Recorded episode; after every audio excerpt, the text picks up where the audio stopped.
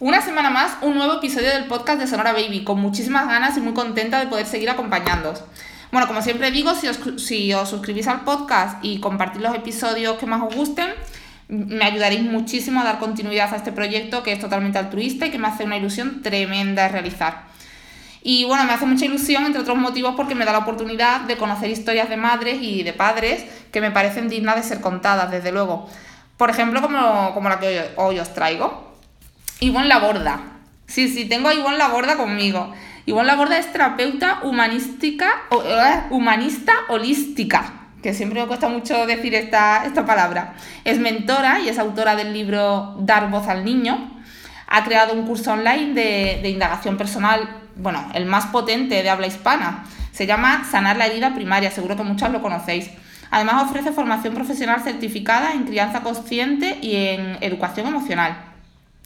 Yvonne también ha creado el curso más revolucionario sobre cómo comprender la influencia de la relación con nuestra, con nuestra propia madre. Su trabajo se centra en qué nos imposibilita llegar a ser quienes realmente vinimos a ser para poder convertirnos en el padre o la madre nuestros, que nuestros hijos necesitan realmente que seamos. Bueno, podría tratar muchísimos temas, como podéis imaginar, con Yvonne, sobre educación consciente o sobre la herida primaria, entre otros muchos. Pero la verdad, os soy sincera, he estado dándole vueltas, he estado pensando mucho, mm, a ver qué tema, qué tema trato en este episodio con ella. Y después de mucho pensar he decidido centrar esta charla en la vida personal de Ivonne. Sin más, porque de ella ya podemos aprender muchísimo y podemos obtener muchísima enseñanza de valor. Así que centrándonos simplemente en su vida personal, creo que ya es un tema de, de muchísimo interés. Bueno, Ivonne, muchísimas gracias por estar hoy concediéndome esta entrevista, que además sé que vas pilladita de tiempo, así que te lo agradezco muchísimo. Pues bueno, encantadísima de poder seguir multiplicando mi mensaje, divulgando y, bueno, supongo que la entrevista de hoy va a ser un poquito distinta a lo mejor algunas otras que me hacen, pero bueno, yo ya decidí hace tiempo que también iba a poner mi propio proceso de superación personal al servicio de los demás, por tanto, tocar cosas personales, pues sé que a veces remueve, pero si puede ayudar, inspirar a otras personas, adelante. Yo estoy segura de que sí, estoy convencida de que va a inspirar a muchísimas, muchísimas madres, sobre todo, que son las que nos escuchan más Así que, que va, va, a servir de mucho, estoy convencida. Si toco algún tema que, que, que te resulta demasiado sensible o, o, que no te apetece comentar, pues tú me lo dices con toda sinceridad, con toda honestidad, no pasa nada, porque a lo mejor ahondo en, en cosillas, en heridas que, que quizás no, no, te apetezca en este momento tratar. Así que con total honestidad, ¿vale, Ivonne? No, tú tranquila, no te preocupes. En mi página web, no sé si has leído, sí. en, en el apartado de mi misión, he compartido mi parte de mi historia. Uh -huh. y, y, quieras o no, pues bueno, eh, ahí está, pues entonces si está escrita también la podemos comentar. Perfecto. Bueno, a mí me encantaría comenzar por la mujer, eh, comenzar por el principio, ¿no? Por la mujer antes de ser mamá, antes de la maternidad. ¿Cómo era Ivonne Laborda antes de ser madre? Bueno, antes de ser madre, justo, justo antes, o estás hablando de años eh, atrás? ¿Cómo era como persona eh, sin, sin, hijos eh, justo antes de ser madre? Sí. Los momentos de tu juventud sin hijos. Ok, ok. Bueno, pues mira, yo antes de ser madre era una mujer, yo era profesora. Antes de ser terapeuta y, y ser madre, fui profesora de inglés durante 15 años y era pues bueno muy autónoma, muy activa, me encantaban mis alumnos, tenía jóvenes, tenía adultos, llevaba un, un, departamento de inglés y muy activista con el tema de, bueno, me gustaba mucho viajar cada verano, porque al ser profe tenía los veranos larguísimos de tres meses y me iba pues eh, con alguna ONG, me fui a Bolivia, también estuve en la India, también estuve en Nepal, también viajaba por diferentes lugares del mundo simplemente por ocio eh, y muy, muy de los amigos, ¿no? Uh -huh. eh, también bastante con temas, a ver, siempre he estado muy en, en, temas de ayuda, ¿no? No solo con las ONGs, pero siempre me ha gustado, pues bueno, el activismo, eh, la dieta, la espiritualidad, entonces estaba muy en, en esa línea, pero uh -huh. no fue siempre así. Yo cuando, yo fui madre por primera vez a los 34 Ajá. y conocí a mi actual pareja a los 32. Anteriormente había tenido dos relaciones que evidentemente bueno, pues no, no, no, llevaron a buen puerto y antes, a los 20 poquitos, em, yo recuerdo que hice un gran cambio de transformación porque realmente la persona en la que me estaba convirtiendo pues no me acababa de gustar. Entonces, esos años de, indagar, de, de, querer cambiar y mejorar como persona, pues bueno, mm, me hicieron llegar a ser pues quien posteriormente pude ser. Todo esto antes de ser madre. O sea, eh, tú notaste que no estabas eh, siendo la persona que realmente querías ser antes de ser madre, ¿no? Eso es. Yo vengo de una infancia complicada. Vengo de una historia realmente con bastante dolor y sufrimiento. Y quieras o no, pues todas esas vivencias crearon pues como varias heridas, ¿no? Y sobre todo bastante inseguridad, bastante dependencia. Entonces, la persona en la que me estaba convirtiendo, con 21 o 22 años, pues a mí no me gustaba. Yo era una persona que juzgaba, que criticaba, que me sentía muy insegura, dependía mucho de mi madre. Y yo tenía como una intuición interna que yo podía convertirme en otro tipo de persona, que esa persona en la que me estaba convirtiendo tenía mucho que ver con lo que a mí me había pasado. Y ahí empecé, pues bueno, empecé, mi gran proceso fue leyendo. Primero empecé leyendo mucho pues a Luis Hay, a Pablo Coelho y bueno, todos estos autores así de crecimiento personal, ¿no? Luego ya fui indagando, también entré en la espiritualidad, pero sí, todo esto fue antes de ser madre. Pero no creas ¿eh? que la maternidad luego también despertó cosas. Vale, luego hablaremos de esto. Eh, pero me ha llamado la atención que dices que, que, bueno, que habías vivido cosas duras, ¿no? En, en, quizás en tu infancia, porque también he, he, oído que conoces de primera mano sobre la violencia, los abusos, la soledad, la depresión. Son temas muy duros. ¿Lo, lo, lo has vivido tú todo esto?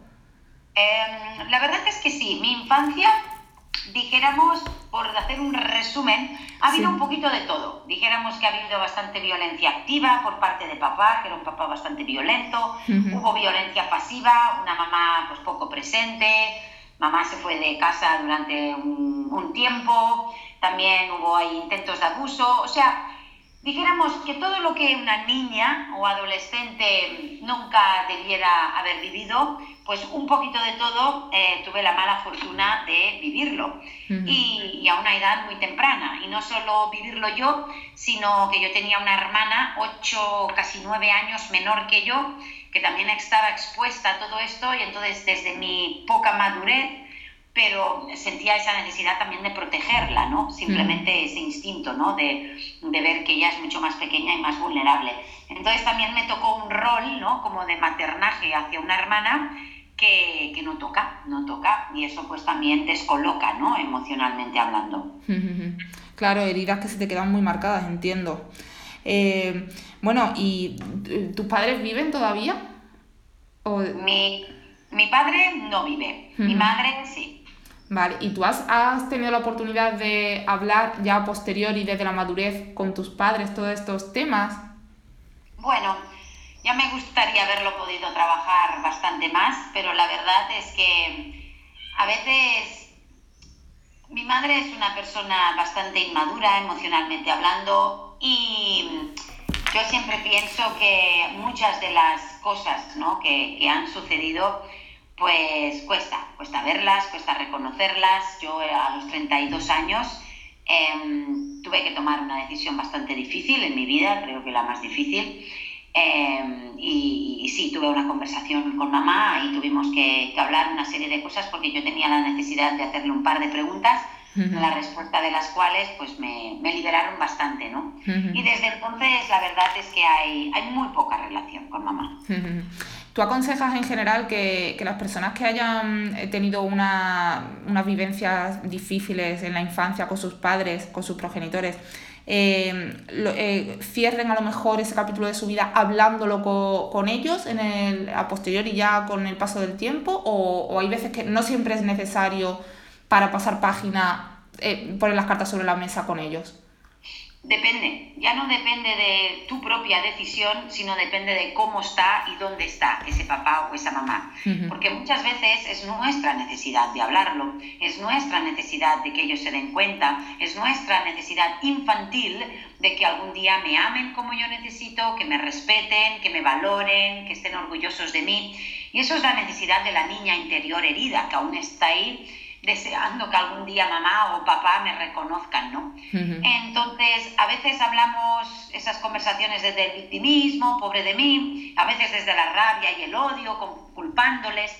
Entonces, yo más que hablarlo, yo haría una invitación quizás a preguntarles. Yo tengo algo pendiente, algo que me duele, algo que tiene que ver con, contigo, con nuestra relación, con mi infancia.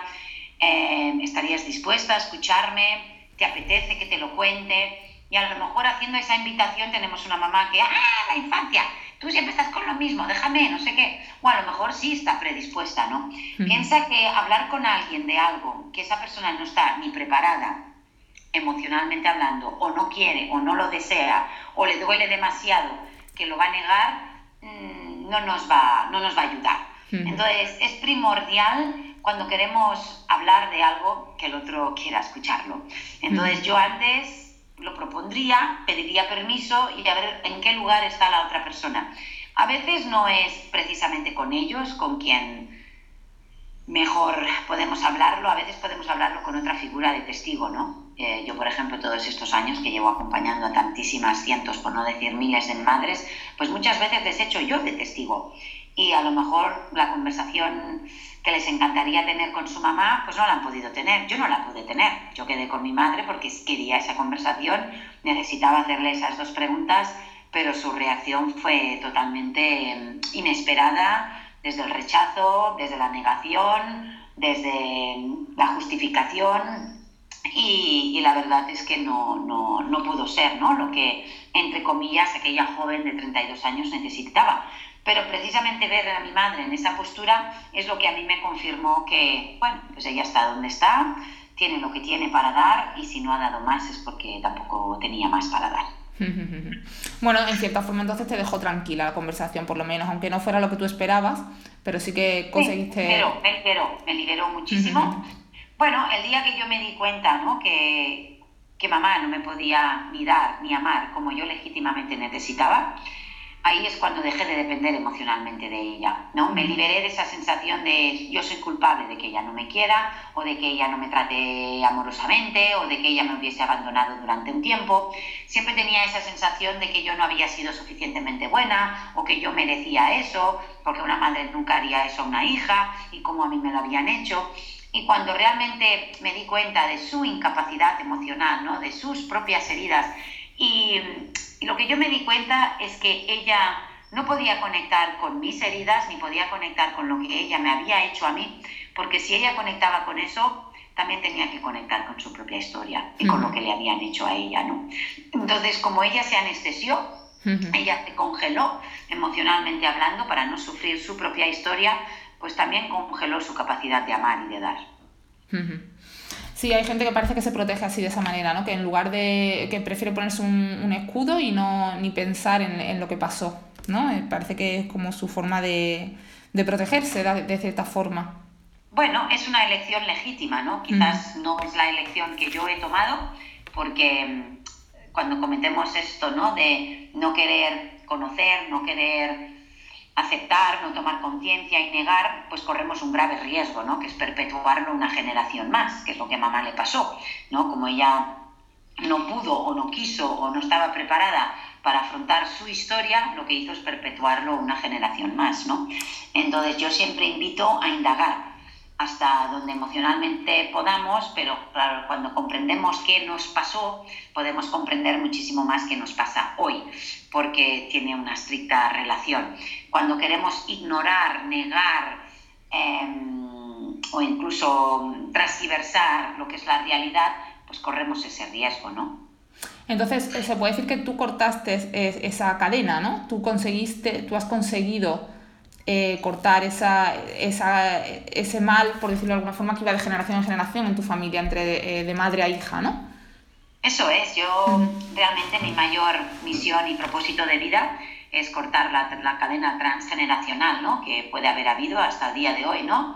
De ausencia, de maltrato, de soledad, de abuso.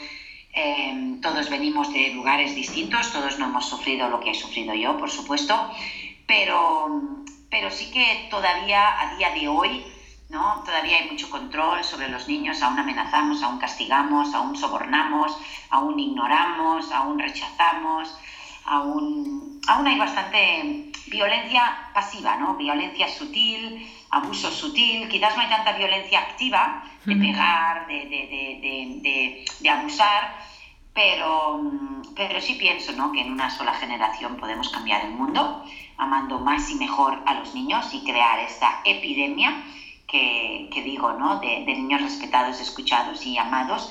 Y transgeneracionalmente yo indagué mucho en las infancias de mis padres y bueno, mi padre también sufrió lo suyo de una madre esquizofrénica, mi madre también perdió la suya cuando era muy joven y se crió con dos tías que eran monjas fuera del núcleo familiar. Quiero decir que cada uno de mis padres pues ya, ya sufrió lo suyo, ¿no? Entonces ellos muy inmaduros cuando se conocieron fueron padres y evidentemente pues em, aprendemos a amar y a dar en infancia, habiendo recibido lo que legítimamente necesitábamos y, habiendo sido amados como legítimamente necesitábamos. Y dar lo que no se tuvo duele mucho. Entonces mis padres pues desafortunadamente no pudieron dar más de lo que tenían, porque tampoco, bueno, pues en ese momento no era su momento o lo que sea, pero yo sí me propuse ¿no? el cortar la cadena transgeneracional de los Laborda Sans y ahí que tenemos nosotros tres hijos, ¿no? ya criados desde otro lugar, desde una crianza muchísimo más consciente, respetuosa, pacífica y una educación también emocional. ¿no? Y pues nada, a veces transgeneracionalmente en, en, en las familias tiene que pasar ¿no? algo muy gordo para que alguien diga hasta aquí, ¿no?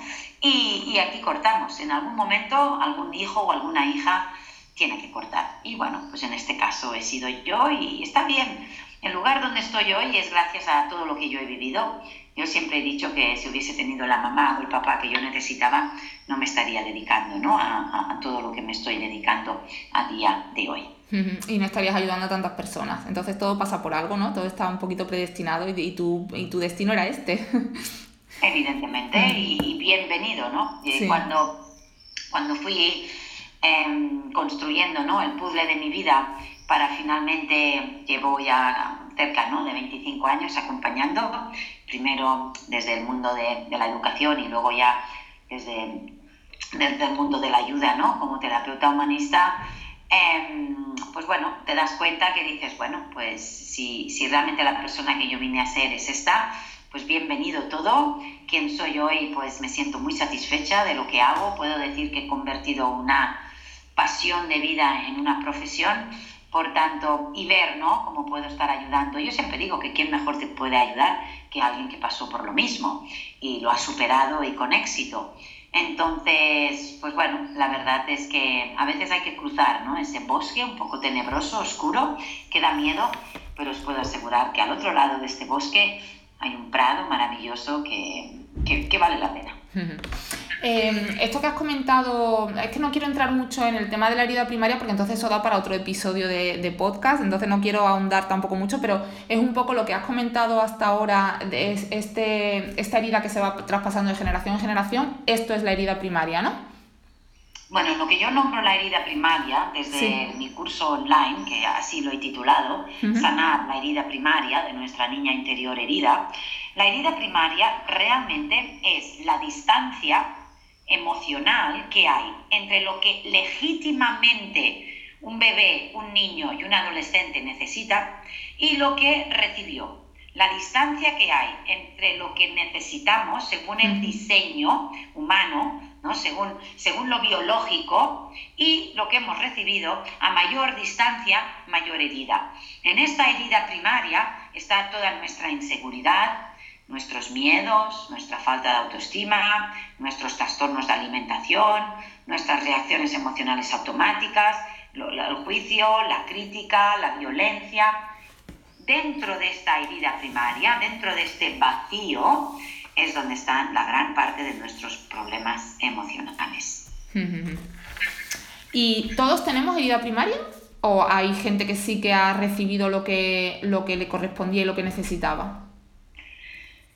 Ay, me encantaría, me encantaría poder decir que hay personas que no tenemos o no tienen herida. Em, yo creo que en mayor o menor grado todos tenemos cierto grado de, de herida. Me encantaría pensar que no todo el mundo, afortunada o desafortunadamente, yo no conozco todavía a día de hoy a ningún adulto que podamos decir, mira, pues no, tuve, una cosa es el discurso, ¿no? Tenemos el discurso de, bueno, mi infancia estuvo bien, pero luego cuando empezamos a indagar, pues, pues podemos ver ¿no? episodios de soledad, si mamá estaba presente, si no estaba presente, si había ausencia, el papá, em, en fin, ahora podrían entrar ¿no? en, en muchísimas cosas. Yo pienso que en mayor o menor grado todos tenemos un poquitito. ¿Cómo saber si hay un niño interior herido o una niña interior herida? Por nuestra actitud. Si yo soy una persona segura, puedo tomar mis propias decisiones, no tengo miedos, no tengo reacciones emocionales automáticas, no tengo la necesidad de juzgar, de criticar, de quejarme, em, no, no, no amenazo, no castigo, no premio, em, soy paz, soy amor, em, no dependo de las opiniones de los demás, no tengo ningún tipo de adicción, no fumo, no bebo, pues quizás no hay ninguna herida, pero realmente encontrar a alguien realmente ¿no? con esta madurez que no haya pasado por un proceso de sanación. O sea, personas que tenían herida y que han pasado por un proceso de sanación y de transformación personal, conozco muchas. Bueno, incluso yo he acompañado muchas, yo soy un ejemplo de ello también, ¿no? Entonces, y aún me quedan cositas ¿eh? por resolver, o sea que aún quedan resquicios, ¿no? De esa herida, pero principalmente está todo muy bajo control, ¿no? Eh, tengo esa niña interior herida muy tranquila, ya no domina mi vida, pero la mayoría de personas, nuestra niña interior herida está dominando. Cuando yo juzgo, critico, me quejo, me victimizo, eh, castigo, amenazo, todo eso está dominando mi niña interior herida, no la adulta. Entonces, em, sin haber tenido que pasar un proceso de sanación o de transformación, muy poquita gente creo que habría, ¿eh? sin herida. Pero todos tenemos la capacidad de mejorar, cambiar, sanar y transformar nuestra vida, por supuesto. La buena noticia es esa, es que está en nuestras manos, con un poco o bastante esfuerzo, pero se puede, se puede curar, ¿no? Como quien dice. O sea, que eso es, lo, lo, la buena noticia. Por supuesto. Lo único que el primer paso es el que más cuesta, que es tomar conciencia. Y es aceptar nuestra verdad, aceptar que no obtuvimos lo que necesitábamos y aceptar que no nos amaron como necesitábamos. Y aceptar esto es lo que a veces imposibilita a muchas personas hacer un proceso de indagación personal, porque es tan doloroso aceptar eso que preferimos decir, bueno, bueno, bueno, no fue tan mal, sí, sí, me pegaron un poco, pero mira, mira, mira, estoy bien, estoy bien, ¿no? Entonces cuesta mucho aceptar. Yo siempre digo que la verdad no es buena ni es mala, la verdad simplemente es la que es. Y aceptarla es lo que nos libera, lo que nos sana y lo que nos permitirá posteriormente llegar a ser quien verdaderamente vinimos a ser. Bueno, mm, por no despistarme, por no desviarme, porque claro, contigo hay muchos temas interesantes en los que indagaría, pero por no desviarme de, tu vida personal, que es lo que yo quiero hoy sacar de ti, eh, vamos a continuar un poco como en la, en la línea temporal. Tengo entendido que hubo un cambio radical en tu vida a raíz de realizar el Camino de Santiago. ¿Esto es así? ¿Qué sucedió en este viaje? sí, esto es así. Bueno, yo... Eh como comenté, esa última conversación así importante con mamá fue un 11 de marzo del 2003, ya hace 17 años y pico. Y ese mismo año, como pasó eso, que hubo un antes y un después en mi vida, el, simple hecho de dejar de depender emocionalmente de ella, pues decidí ese agosto, ese verano, eh, hacer el Camino de Santiago, eh, irme sola, yo con mi mochila, dos camisetas, dos braguitas, dos pantaloncitos, una mochila con cinco kilitos, nada más, yo, mis pies y mi mochilita a recorrer esos 900 kilómetros a pie. Y era como decir, ahora ya tengo todas las piezas del puzzle de mi vida. Me faltaba esa pieza, ¿no? esa, esa conversación o no conversación con eh, mamá. Como ya la había tenido y, ya había pasado todo esto, pues dije, ahora que ya tengo todas las piezas del puzzle, ahora toca armar el puzzle. Y digo, necesito estar conmigo misma, necesito estar absolutamente sola. Y bueno, pues vez de hacer uno de mis viajes, de estos que hacía ¿no? por el mundo, yo he visitado más de 30 o 40 países y siempre a la aventura, con mochila y muy hippie yo, ahora no tanto, ¿eh? que ya me, este año ya que viene voy a cumplir 50, pero bueno, en esa época, aún con 32 años, pues aún estaba muy en la aventura. Y dije, no, no, no, me voy a andar. ¿Y cuál fue mi sorpresa? Que en ese camino de Santiago conocí al gran amor de mi vida, al que hoy es mi pareja y padre de nuestros tres hijos. Eh, le conocí ahí, yo era una chica joven, profe de Lleida, y él era, pues bueno, un chico un poquito más mayor que yo, me lleva casi ocho años, él ya tenía 40, no 39. Y nada, él estaba haciendo el, el Camino de Santiago por un motivo completamente distinto. Tenía unos cuantos días libres, él no lo iba a hacer todo, iba a hacer solo algunas etapas estaba como solo, aburrido, no sabía qué hacer y dice que vio un documental que hablaban del camino y dice que esa misma tarde se fue al Decathlon a comprarse unas zapatillas, una mochila, un no sé qué y a la semana siguiente dice, va, me voy a hacer el camino. Y ahí nos conocimos. Evidentemente él estuvo un tiempo, eh, llegó hasta León y dejó el camino de Santiago y se volvió al País Vasco, que él entonces estaba viviendo en Baracaldo, Bilbao, yo estaba en Lleida, en Cataluña, él es vasco, yo catalana. Y, nada, pues pasamos esas semanas, no solo, solo él y yo, sino que yo conocía a muchísimas otras personas, pero sí que con él hubo un vínculo pues especial, muchas conversaciones, muchas etapas de andar juntos, mucho... Bueno, hubo algo ahí, como un feeling, ¿no? De estos que dices, yo, yo me... tuve una como una conexión profunda, que incluso a una chica que también conocí de Madrid le, dije, ¿no? Digo, yo no sé por qué la vida me ha puesto a esta persona aquí en mi vida, ya te lo contaré más adelante porque aún no lo sé, digo, pero, pero tengo o algo muy importante que aprender, yo de él o él de mí, o algo que tenemos que, que crear, o no lo sé, digo, pero sé que, que va a haber un antes y un después, aquí hay algo importante, hay algo serio, no sé, ¿no? Eh, lo último que yo quería en ese momento era una pareja, eh, evidentemente, yo estaba ahí muy en, lo mío, pero mira, la vida siempre he pensado que te da las experiencias, te pone delante los cursos, los talleres, las personas, las experiencias, los libros, justo en el momento que estamos preparados para recibirlo. Y así fue, él se fue a Bilbao, yo me fui a Lleida, no, yo me quedé en el camino, perdona, de Santiago, porque él se fue en León, y a mí aún, imagínate, de León hasta Santiago, pues aún me quedaba más de medio mes. Y, y nada, pues él quiso simplemente vivir el camino de Santiago a través de mí. Yo en aquel entonces llevaba móvil, pero no lo quería utilizar durante el día y solo lo conectaba un poquito a la noche o para mandar algún mensaje a alguna amiga o para bueno, alguna cuestión de trabajo, si me decían algo, lo que sea. Incluso había días pues que ni lo conectaba. Y él me dijo que si me podía mandar algún mensaje cada noche. Y yo dije, ah, pues vale, pues sí. Y ya cogimos el hábito de cada noche a las 8, pues o él me llamaba, o yo le llamaba, o nos mandábamos, en aquel entonces eran mensajes de, de texto, no había WhatsApp, ¿no? Y él vivió pues el Camino de Santiago, todas esas etapas a través mío. ¿Y cómo te ha ido esta etapa? Ay, pues muy bien, mira, he dado 20 kilómetros. Ay, pues mira, he conocido un francés. Ay, mira, pues he estado con una chica. Ay, pues mira, esta etapa la he hecho totalmente sola. Ay, me ha ido muy bien, he estado meditando, no sé qué. Y así cada día hasta que llegué a Santiago. Y en Santiago pues le comenté que había llegado, pero yo no tenía suficiente todavía. Y me dijeron que se podía ir llegar hasta Finisterre. Finisterre eran tres o cuatro etapas más de andar, 20 o 30 kilómetros cada etapa. Eran tres o cuatro días más de monte hasta el final. Final quiere decir a, la punta de España, ¿no? Finisterre, que si andas un paso más, pues pum, ya te caes, ¿no? Al mar, o sea, ya no hay más tierra. Y yo dije, yo quiero llegar hasta esa punta, ¿no? Hasta ahí, ese Finisterre. Y nada, pues cuando llegué a Santiago descansé un par de días para ver la ciudad, para, bueno, pues con la gente con la que había conocido, estuve ahí un poquito de relax y luego pues hice pues esas tres, cuatro etapas más y luego pues ya me volví. Y él pues también cada noche pues me preguntaba, y ahí, y ahí ya era muy insistente, pero ¿cuándo llegas a Santiago? ¿Y cuándo vas a acabar? ¿Y qué vas a hacer al acabar? Y tal, ¿no? Yo tanta pregunta, tanta pregunta, ya, ya empezaba a sospechar algo, ¿no?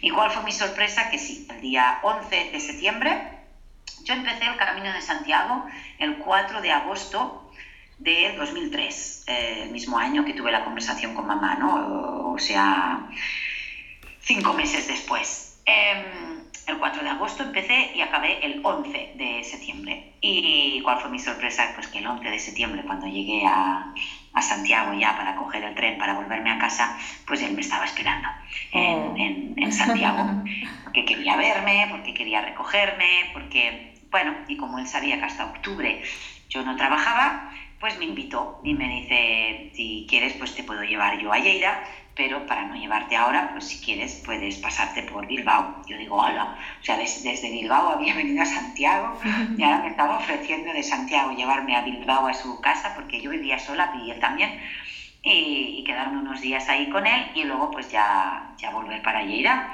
y lo acepté. Entonces, pues nada, yo con lo, puesto, porque ya ves tú lo, lo que tenía, y, y ahí empezó nuestra gran historia de amor. Y me, quedé ahí en Bilbao esos días con él, luego ya me volví para Lleida al quinto día y, y, así estuvimos un año y pico a distancia, él en Bilbao, yo en Lleida, él era ingeniero, yo profe, y nos íbamos viendo los fines de semana, yo subía un fin de semana, él bajaba uno o dos y así fuimos haciendo hasta que al añito y algo, pues vino Ainara, nuestra primera hija, y, y, ahí pues él ya tomó la decisión de, de, venirse a Cataluña y luego ya vino nuestro segundo hijo, nuestro tercer hijo y bueno, pues ya llevamos 18 años juntos. Bueno, pues sí que, sí, que, sí que te cambió la vida, sí, el camino de Santiago. Me lo cambió de todo. Yo creo que la conversación con mamá me cambió la vida. No, bueno, no fue... la conversación, las dos preguntas que yo necesité hacerle. Que nunca te contestó como tú necesitabas, pero que luego fíjate todo lo que desencadenó, con lo cual, mm, bueno, todo, todo, tiene, todo sirve de algo. Eso es, eso es. Eh, y bueno, y fruto de, este, de esta historia tan bonita nace, como has contado, tu primera hija. ¿Y qué cambia dentro de Ivonne eh, ese hecho de tener tu, o sea, de ver a, tu bebé, bueno, de, primero de sentirlo dentro de ti y ver tu bebé en tus brazos, ¿qué cambia dentro de Ivonne con, con su primera hija? Al ser mamá. Bueno, todo, todo, todo cambia ahí me convertí, yo renací, o sea, nací como madre, ¿no? Yo tuve el primer nacimiento, que nací del vientre de mi madre, el segundo nacimiento fue, fue la adolescencia, cuando tuve que sobrevivir como fuera a esa soledad, esa violencia, ese desamparo y ese abuso, y mi tercer nacimiento fue, fue cuando devine madre, ¿no? Lo primero, primero que que hice fue pedirme tiempo en el trabajo, o sea, no, no, no, quería volver a trabajar, yo quería dedicarme a la maternidad el máximo de tiempo posible. Primero me pedí solo seis meses, pensándome que con seis meses tendría suficiente, eso de la lactancia, y ya cuando Ainara tenía dos o tres meses ya dije, no, no, no, no, un año, luego me pedí dos, luego tres, y ya nunca más volví a ejercer de profesora. Me tomé como siete, ocho, nueve años en la maternidad sí que, bueno, luego terminé, ¿no? Estudios de psicología, de, bueno, el humanismo. Siempre me ha interesado el humanismo, hice psicoterapia gestal y, otras cositas. Y a mí la maternidad em, me dio, fue mi segunda oportunidad para realmente ser quien, quien vine a ser, ¿no? Y ahí es cuando puse al servicio de los demás todo mi propio proceso de superación personal. Todo ese dolor, todo ese desamparo, todo ese sufrimiento Em, me sirvió para darme cuenta ¿no? de qué es lo que yo no quería perpetuar una generación más. Y no solo eso, que primero quise crear mi propia familia, sino que luego lo he puesto al servicio de los demás, ayudando, inspirando, desde mi libro, mis cursos, mis talleres, mi, mi todo. ¿no?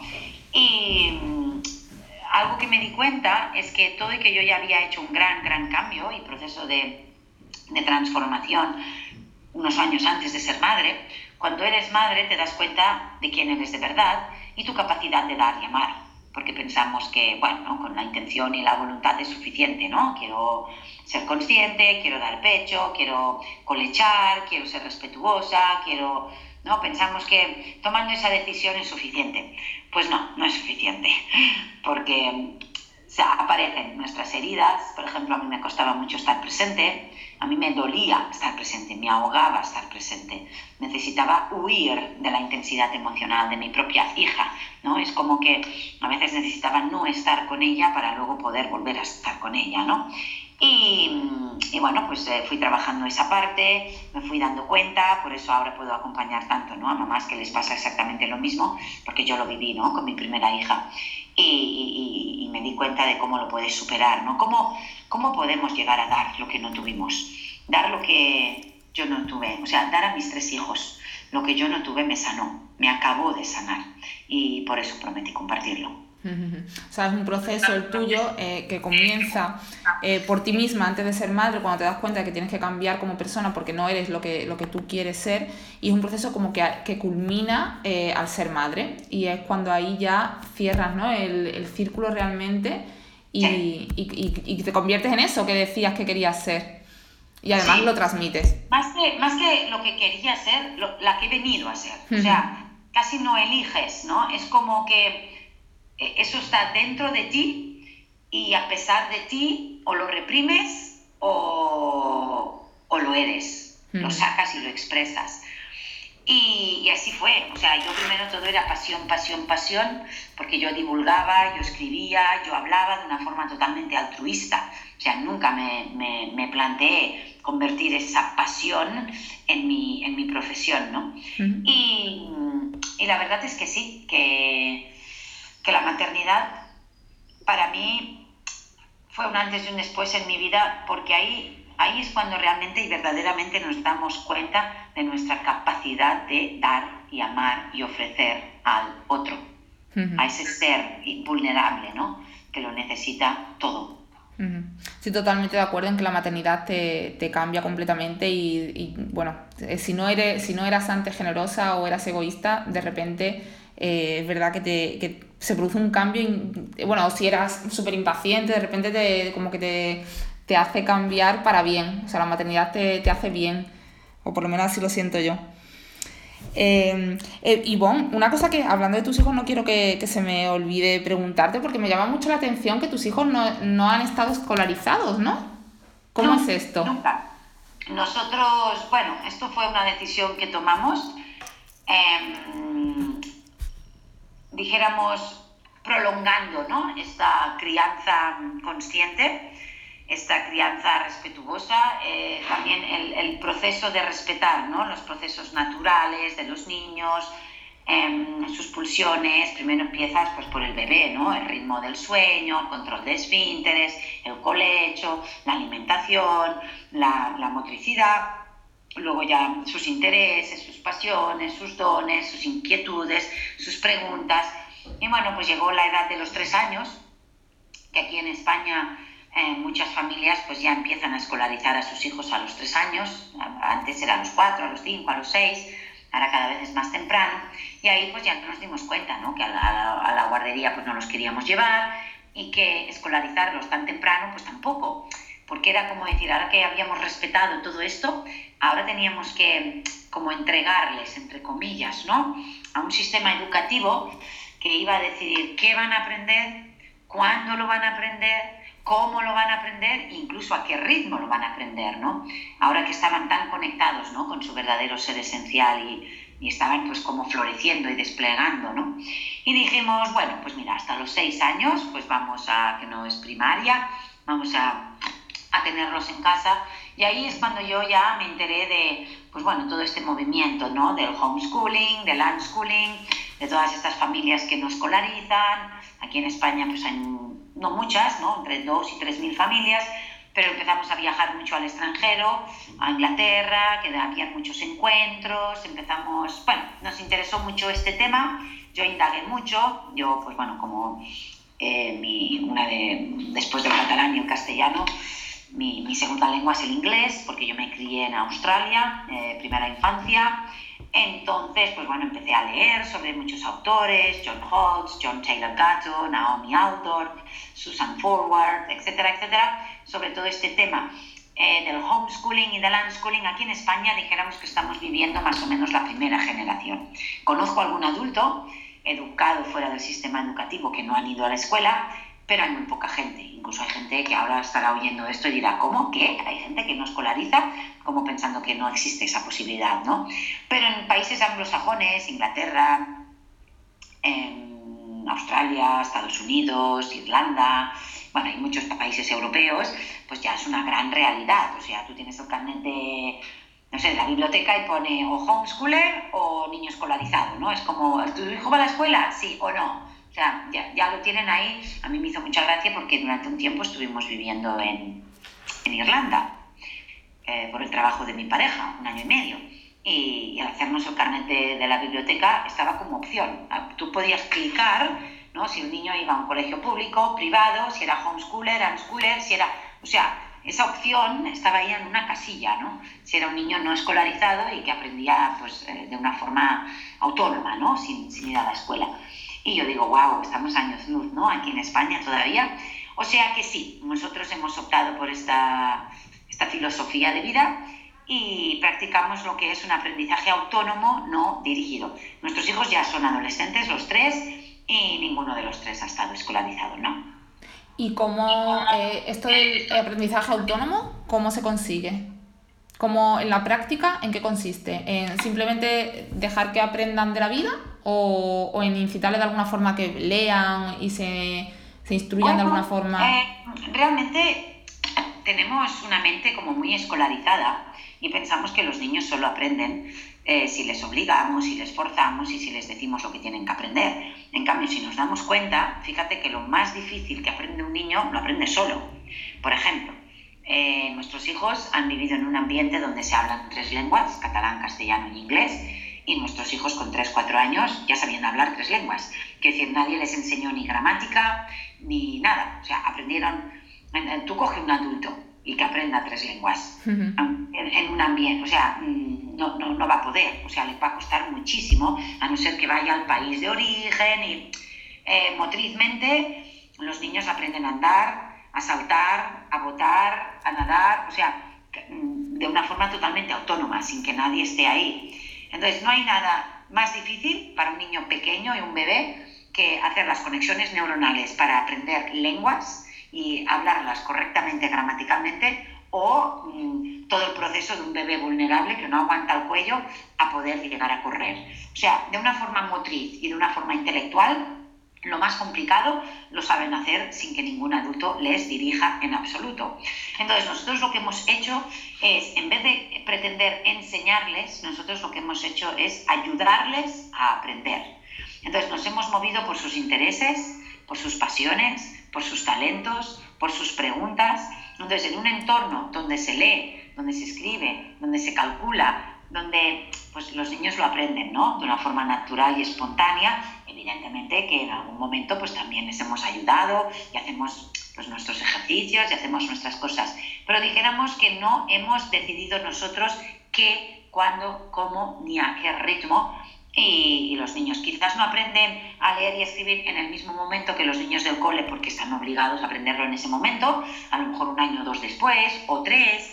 Hay niños muy creativos, hay niños muy motrices, a lo mejor aprenden más tarde, pero eso no significa que se estén perdiendo nada. Entonces, pueden estar más conectados con su verdadero ser esencial y con aquello que realmente han venido a aportar el mundo, porque no todos estamos diseñados para ser arquitectos ni profes.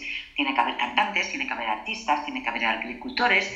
Entonces, es como que hay niños educados así que luego se incorporan al sistema educativo en la ESO o luego en la universidad. Depende, cada uno hace, eh, dijéramos que, que, no todos eh, hacen el mismo camino, ¿no? Y has mencionado el homeschooling y el landschooling, ¿no? ¿Qué diferencia hay entre ambos? No sé si lo he dicho bien. Sí, bueno, son dos disciplinas, wow, cuántos temas estamos tocando aquí. Sí. Para todas estas personas que, que, que, que, todo esto les sea nuevo, yo os invito a ir a mi página web, ivonlagorda.com, porque ahí, en el apartado artículos eh, o recursos, en, en, artículos, ahí hay muchos artículos donde yo hablo y explico sobre homeschooling, unschooling, o en mi canal de YouTube, Ivonne La Gorda. Eh, ahora voy a hacer una pincelada. Sí, todo esto, ahora, todo esto es muy resumido, o sea, pinceladas, porque realmente yo me quería centrar en tu vida, lo que pasa es que estás tocando temas que, aunque sea, eh, perfilarlos un poquito para que el oyente sepa de, de qué va un poco, por si no lo ha escuchado nunca impartiendo unos cursos, unos talleres online sobre homeschooling y unschooling y hay, bueno, 150 y pico familias que se han inscrito ahora, pues bueno, pues porque lo están practicando, ¿no? Vamos a ver. El homeschooling sería un aprendizaje un poquito más académico, sería tener en cuenta un poco pues qué se hace en la escuela, eh, a qué edad aprenden más o menos a leer o a escribir, cuando hacen, pues no lo sé, las tablas de multiplicar. El homeschooling es como que el papá o la mamá enseña un poquito más, dirige un poquito más. No tanto como la escuela, pero está ahí un poquito más de profe, por decirlo así. El unschooling sería el otro extremo, donde simplemente somos guías, somos acompañantes, somos observadores, pero no dirigimos el aprendizaje de nuestros hijos. Ellos dirigen su propio aprendizaje, nosotros simplemente hacemos propuestas, proponemos, pero no imponemos. Entonces estamos pendientes, ¿qué le interesa? Esto, pues le vamos a ofrecer más de esto. Vamos a ver, pues no sé, imagínate que a un niño le interesa mucho los planetas o los animales o la naturaleza o hacer muchas preguntas sobre el cuerpo humano. Bueno, algo le interesa. Pues le damos más de eso. Pues vemos un documental, leemos libros, vamos a un museo, conocemos a alguna persona que sabe del tema, hacemos un proyecto, hacemos un trabajo, buscamos cosas, entonces buscamos tutoriales, en fin. Eh, simplemente vamos tirando del hilo y aprendemos de una forma muy holística. O sea, no separamos aprender de vivir que de jugar vivimos aprendiendo y aprendemos viviendo. Ha quedado, creo que ha quedado bastante claro, por lo menos la diferencia. Eh, voy a volver un poquito a, ti y a tu vida. Eh, mm, ah, bueno, la historia de amor con, tu pareja es muy bonita, eh, antes de ser papis y tal, pero ahora sois papás de tres mm, criaturas. yo, por experiencia propia, ser trimamá muchas veces afecta pues, en, el día a día, o hay gente a la que no, pero mm, en, la mayoría de los casos, bueno, eh, pues, pues te cambia la vida.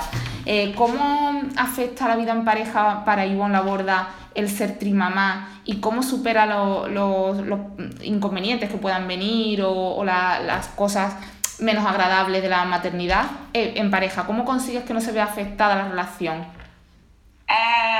bueno, aquí hay varias varias cosas. La primera sería esta, ¿no? Cómo nuestros tres hijos pueden haberlo afectado. Pero si te voy a ser sincera, lo que más ha afectado en nuestra relación de pareja no fue únicamente o solamente o, no tanto el hecho de los tres hijos, sino el hecho de trabajar juntos. Yo te comento, mi pareja era ingeniero y yo pues como quise dedicar un tiempo a la maternidad, pues así fue. Pero luego Em, empecé a escribir, luego vino la revista Tu Bebé, que publicada para ellos, luego empecé a hacer sesiones individuales, online, luego creé el primer curso, el segundo, la formación, etcétera, etcétera.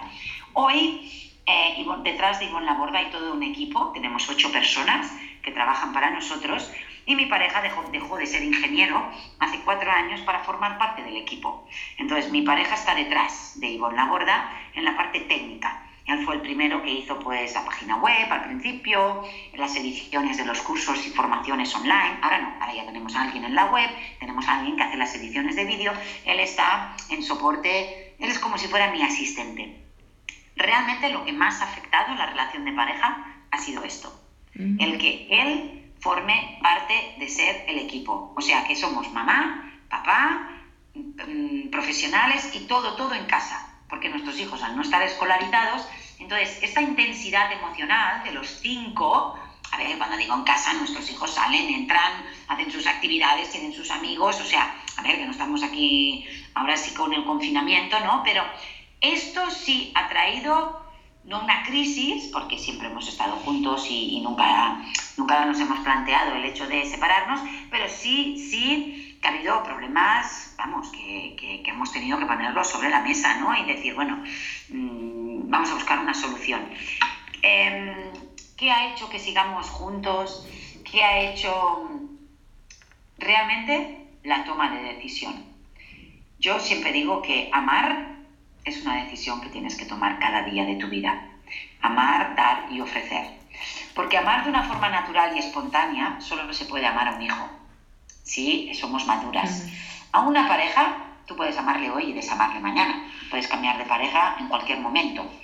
Entonces, em, amar a tu pareja, respetar a tu pareja, valorar a tu pareja, compartir con tu pareja, ofrecer a tu pareja, es una elección. Y esa elección la tienes que tomar cada día de tu vida. O la tomas o no la tomas.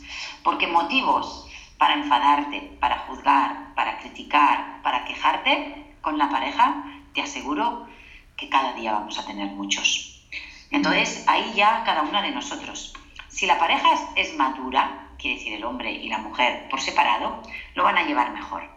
Pero si tenemos a nuestra niña o niño interior herido, a flor de piel, que como él no me dice, pues sí, hombre, pues ahora verás tú, pues no sé qué, él no me habla, pues yo tampoco le hablo, pues él me ha hecho esto, pues ahora yo le castigo sin sexo, ah, sí, pues ahora él no esto y quiere salir de noche, ah, pues ahora verás tú que no sé qué, y así, y nos empezamos a faltar el respeto, nos gritamos, y ya, quiero decir que con un mínimo conflicto ya tenemos una mecha para, para un gran conflicto, ¿no? Por tanto, lo que ha salvado nuestra relación o lo que lo sigue salvando, aparte del amor, eh, es la elección de amarnos más y mejor cada día.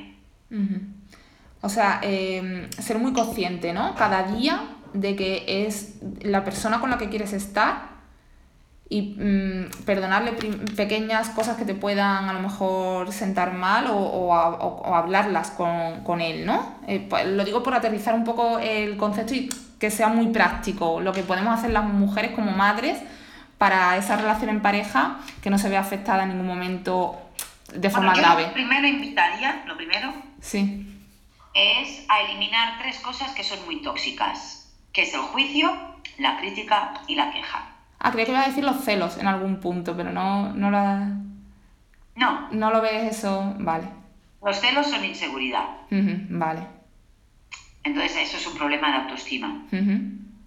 Entonces, si somos celosas, no tiene tanto que ver con la pareja, sino con, con nosotras mismas.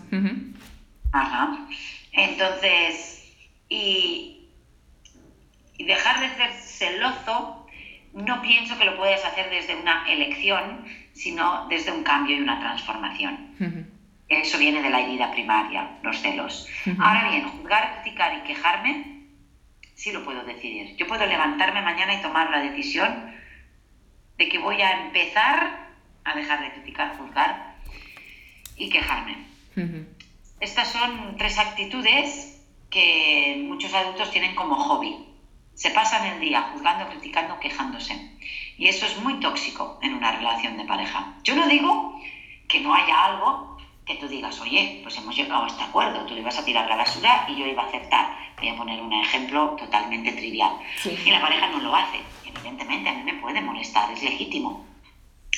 Pero una cosa es que yo me queje de algo y voy a buscar una solución. Voy a pedir. Entonces, yo lo que invito es a disminuir o, o a poder ser eliminar estas tres cosas súper tóxicas quejarme, criticarme y, quejar, eh, y juzgar, y hablar desde mi necesidad, o sea, cómo me siento y qué necesito y qué pido, porque no lo hacemos. Queremos que el otro sepa qué me pasa, cuándo me pasa y qué quiero de él. Y los maridos no son adivinos. ya, ya, nos ven de mal humor, pero de, ya no saben, ¿y ahora qué he hecho? ¿Y ahora qué le pasa a esta? ¿Y ahora qué tal? Y nosotras muchas veces actuamos desde la niña interior herida. Porque está bien, porque has venido tarde, porque bien, porque pa, pa, pa, pa, Desde la queja, desde el juicio, desde la crítica. ¿Por qué no le dices la verdad? ¿Por qué no le dices, mira, cariño, te echo de menos? Me gustaría tener una conversación. Me siento muy sola. Estoy agotada. No le decimos eso, nos quejamos, le juzgamos, le criticamos. Entonces, yo empezaría desde ahí y luego ya todo lo demás. Pero pero veamos que si empezamos a eliminar juicio, crítica y queja, introducimos qué siento, qué me pasa, qué necesito y qué te pido, la relación es otra por completo. Hmm, me parece un consejazo, o sea, eh, sí, es la clave, estoy totalmente de acuerdo. Ivonne, eh, vamos a ir acabando ya la entrevista eh, y quiero preguntarte una pregunta que solo siempre acabo con esta pregunta y me parece muy reveladora. ¿Cómo te ves en 10 años? Me veo haciendo exactamente lo mismo. Sí. ¿Y ya está? Más, que, no, no, no, más que verme, estoy pensando, más, que verme, porque no me esperaba la pregunta, más que, más que verme a mí misma, o sea, yo me veo igual, evidentemente con 10 años más, más arrugadita, más blandita, eh, más canas, pero lo que sí veo a mi alrededor, entre comillas, modestia aparte, gracias a mí y a mi mensaje y a todas las personas que resuenan y se contagian de mi mensaje, veo como mucha más conciencia, veo como más un mejor mundo, veo más amor, veo más respeto, veo más mejores relaciones, ¿no? Entonces, no es que yo sola logre esto, ni muchísimo menos, ¿no? Pero como yo estoy en una actitud muy activista, desde el compartir, desde, ¿no? Ah, también he creado el club de lectura totalmente gratuito y altruista, donde estamos trabajando mi libro, no sé, veo, me veo muy activista, ¿no? Como con una economía muy resuelta y como tengo tiempo, pues dedicándome a divulgar, divulgar, ¿no? Compartir, compartir. Mis hijos mucho más mayores ya no me necesitarán, a lo mejor están fuera de casa. Sí, muy en paz. Me veo súper, súper en paz, sintiéndome he hecho o estoy haciendo lo que verdaderamente he venido a hacer. Hmm. Muy, muy bonita imagen. Seguro que lo consigues. Estoy convencida. Entre todas, entre todas. bueno, Iván, ahora sí, la ultimísima pregunta. ¿Dónde podemos encontrarte? Porque has mencionado que tienes en tu, bueno, has mencionado tu página web, tienes cursos, talleres, tienes artículos. Eh, ¿Quieres mencionar alguna de las redes sociales donde podemos encontrarte? ¿Cómo son sí, no podemos mencionar todo. Yo soy muy activa y estoy por muchos sitios, pero bueno, principalmente si entráis en mi página web, ivonlaborda.com, en la página de inicio está bastante explicado dónde me podéis encontrar, pero yo os comento. Em, de forma totalmente altruista y gratuita. Me podéis encontrar en mis redes sociales, en Instagram como Ivonne Laborda, pero también en Instagram en una cuenta nueva que es Dar Voz al Nino. Digo Nino porque no se puede poner la ñ, Dar Voz al Niño. Es mi club de lectura de mi libro. Y nos reunimos ahí todos los jueves a las 8 de la tarde. Hay un directo donde trabajamos, pues bueno, reflexiones y cositas. También en Facebook, en Ivonne La Borda, pero también tengo un grupo privado de Facebook que podéis pedir acceso ahora mismo, que es Ser la madre que nuestros hijos necesitan. Ahí también hay una comunidad bastante grande de mamás y ahí comparto contenido exclusivo solo para las integrantes del grupo y un jueves al mes, el cuarto jueves, también hago un directo desde ahí. O sea que también el canal de YouTube, todo lleva mi nombre. Si buscáis Ivonne La Borda, veréis muchas, muchas cositas. Vale, perfecto. Yo lo voy a dejar bien escrito también en las notas del podcast, todos los sitios donde podéis encontrarla. Como veis, está muy activa eh, y, y no tenéis excusa para no seguirla. Bueno, te vuelvo a dar las gracias por cómo te has abierto y me has contado tantísimas vivencias personales. Gracias por ser tan generosa y por compartir tanto con tu comunidad, que bueno, que está formado por muchas personas que te queremos y te admiramos mucho. Y muchas gracias sobre todo por, por, eh, estar, por esta horita que, que, me has concedido. Te lo agradezco infinito, Ivonne. A ti, Bonita, por bueno, pues este interés también y a toda la la audiencia, pues también os mando un abrazo y seguimos por otro canal. Chao, chao. Muchas gracias a los escuchantes y hasta el próximo domingo.